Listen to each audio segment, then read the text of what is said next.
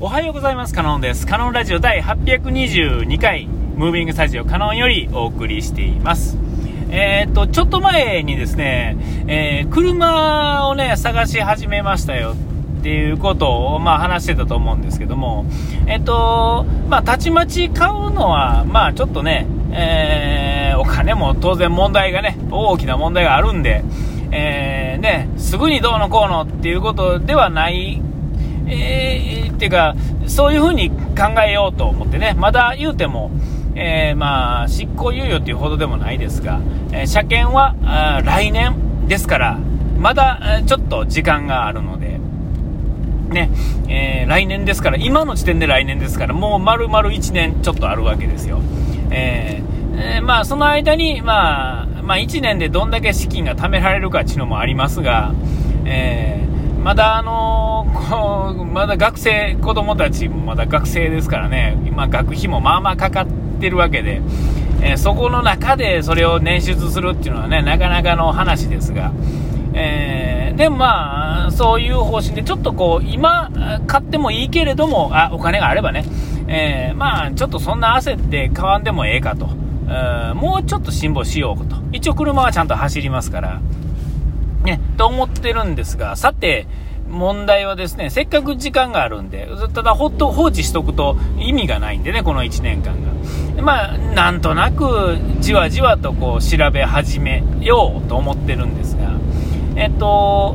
うんね、えー、会社は、まあちょっと、なかなか高いっていうんですかね、その、出だしが高いっていうんですかね。えー、でもまあ、なんとなく乗りたい車がちょこちょこあるっていうんですかね。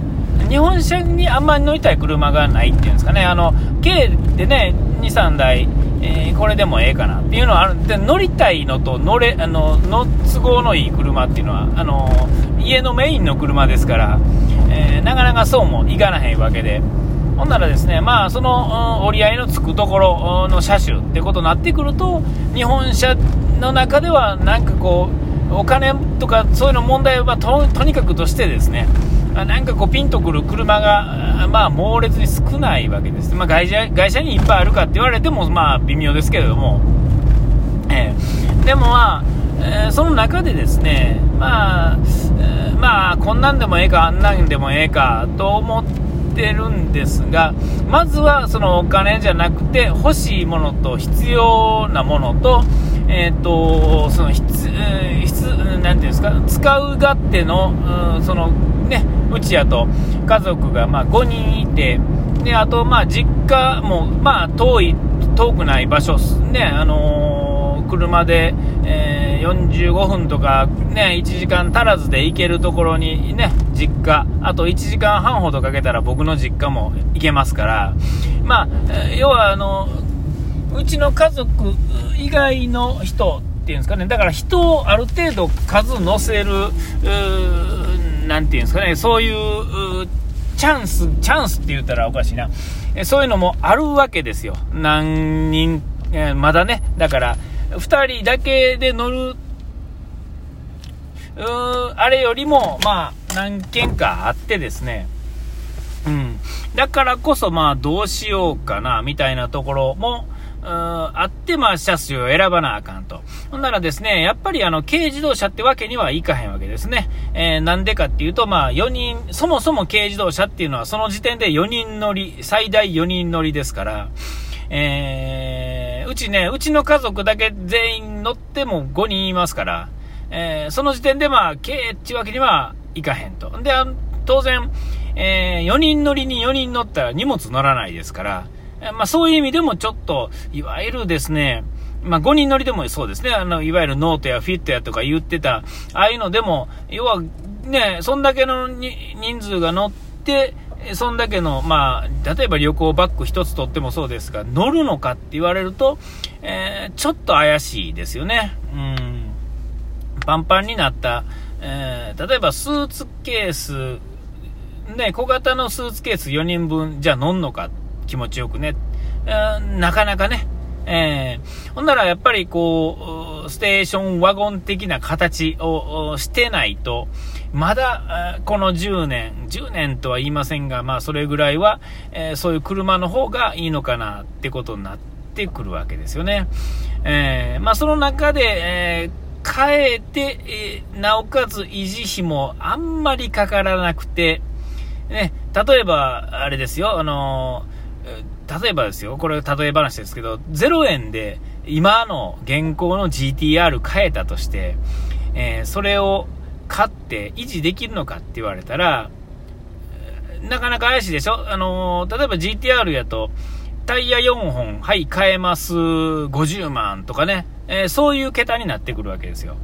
ほんならタイヤ1本、1本ずつ変えるっていうのもね、あれですけど、1本変えたとて、10万で効かへんわけですよね。えー、そんなお金かかる車乗れへんじゃないですか。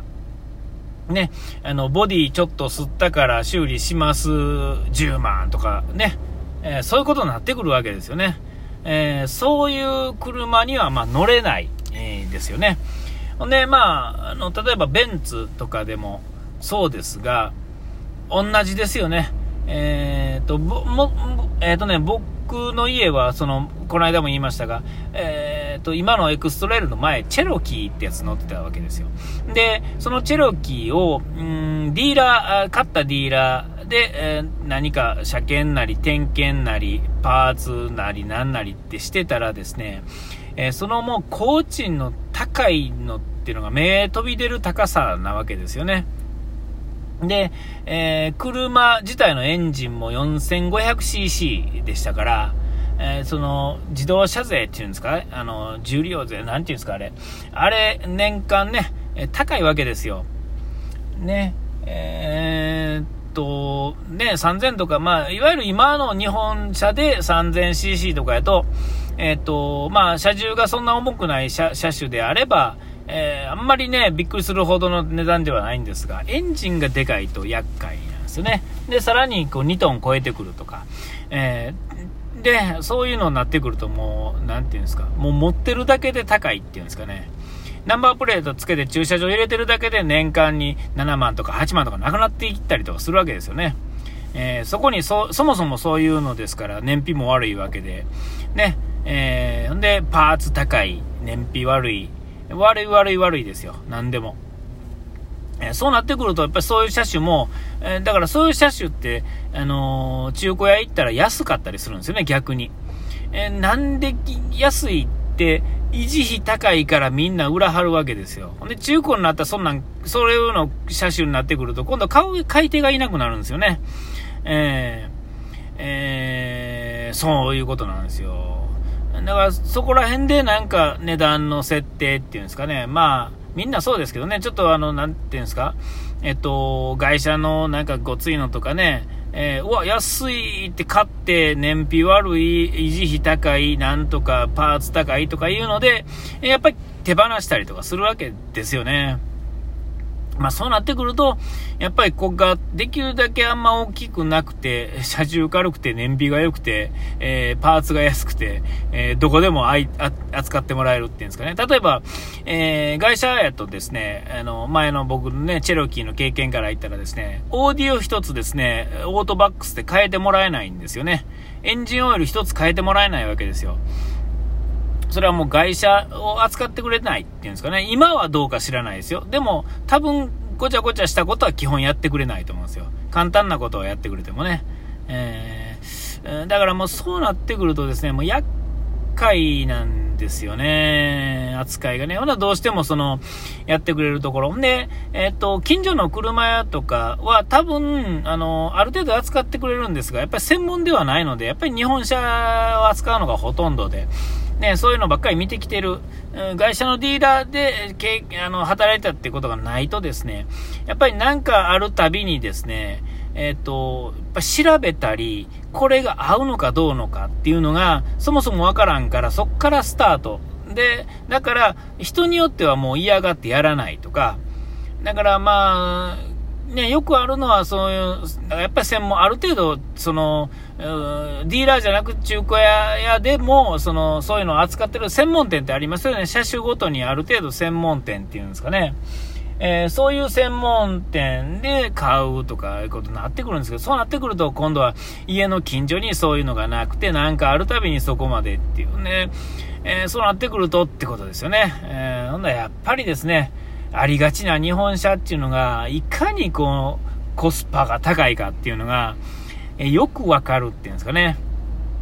で、えっと、で、まあ、あの、近所にね、あの、近所ってうちの会社に来てる人で、フェラーリとかマセラティとかね、そういうの乗ってはるチームがあるんですよね。で、どうやって車買ってんのって聞くと、まあ、あやこうやと、まあ、いろいろ教えてくれるんですけれども、で、まあ、うちの会社の社長も、まあまあ、そのいろいろあってです。車屋と繋がってるところ、市場あって、えー、あると、うん。で、まあそういうので、えー、聞くんですが、やっぱ最後の一押しっていうんですかね、やっぱりあの、じゃあ頼むわの一言がないと、深い話にならへんわけですよ。上っ面の話だけっていうんですかね。あの、買う気なくても話せるレベルの話までしかいけへんわけですよね。ちょっと悪い、この車種で、このぐらいの値段で、こういうので、とか、頼むにあたって、えー、餅は基本餅屋っていうんですかね。やっぱりそういうの買ってる人は、やっぱりそういうの買ってる人に聞くのが、やっぱある程度経験値があるんで、やっぱりね、いいと思うんですよ。何にも経験値ない人よりね。えー、ほんだらですね、それが何人かいるとですね、さあ、その餅屋、餅は餅屋のどの餅屋にするか、みたいな問題っていうのも勃発してですね、頼んだらもうそれやし、それ以外の人には、まあ言うたら、ああ、あいつあっちの人に頼んだんか、もうええわってもうなるし、難しいとこなんですよね、これがね。あまあ、どうしたらええのか。ほんで、まあ、一回そういうので関係性持つと、車の場合なんか知らないですけど、なんかいやらしい関係になったりしそうで、もうなんかそれも嫌やなとも思うし、まあ、悩みに悩み倒してる、この最近ということで、えー、お時間来ました。ここまでの相手はカノンでした。うがい手洗い忘れずに。ピース。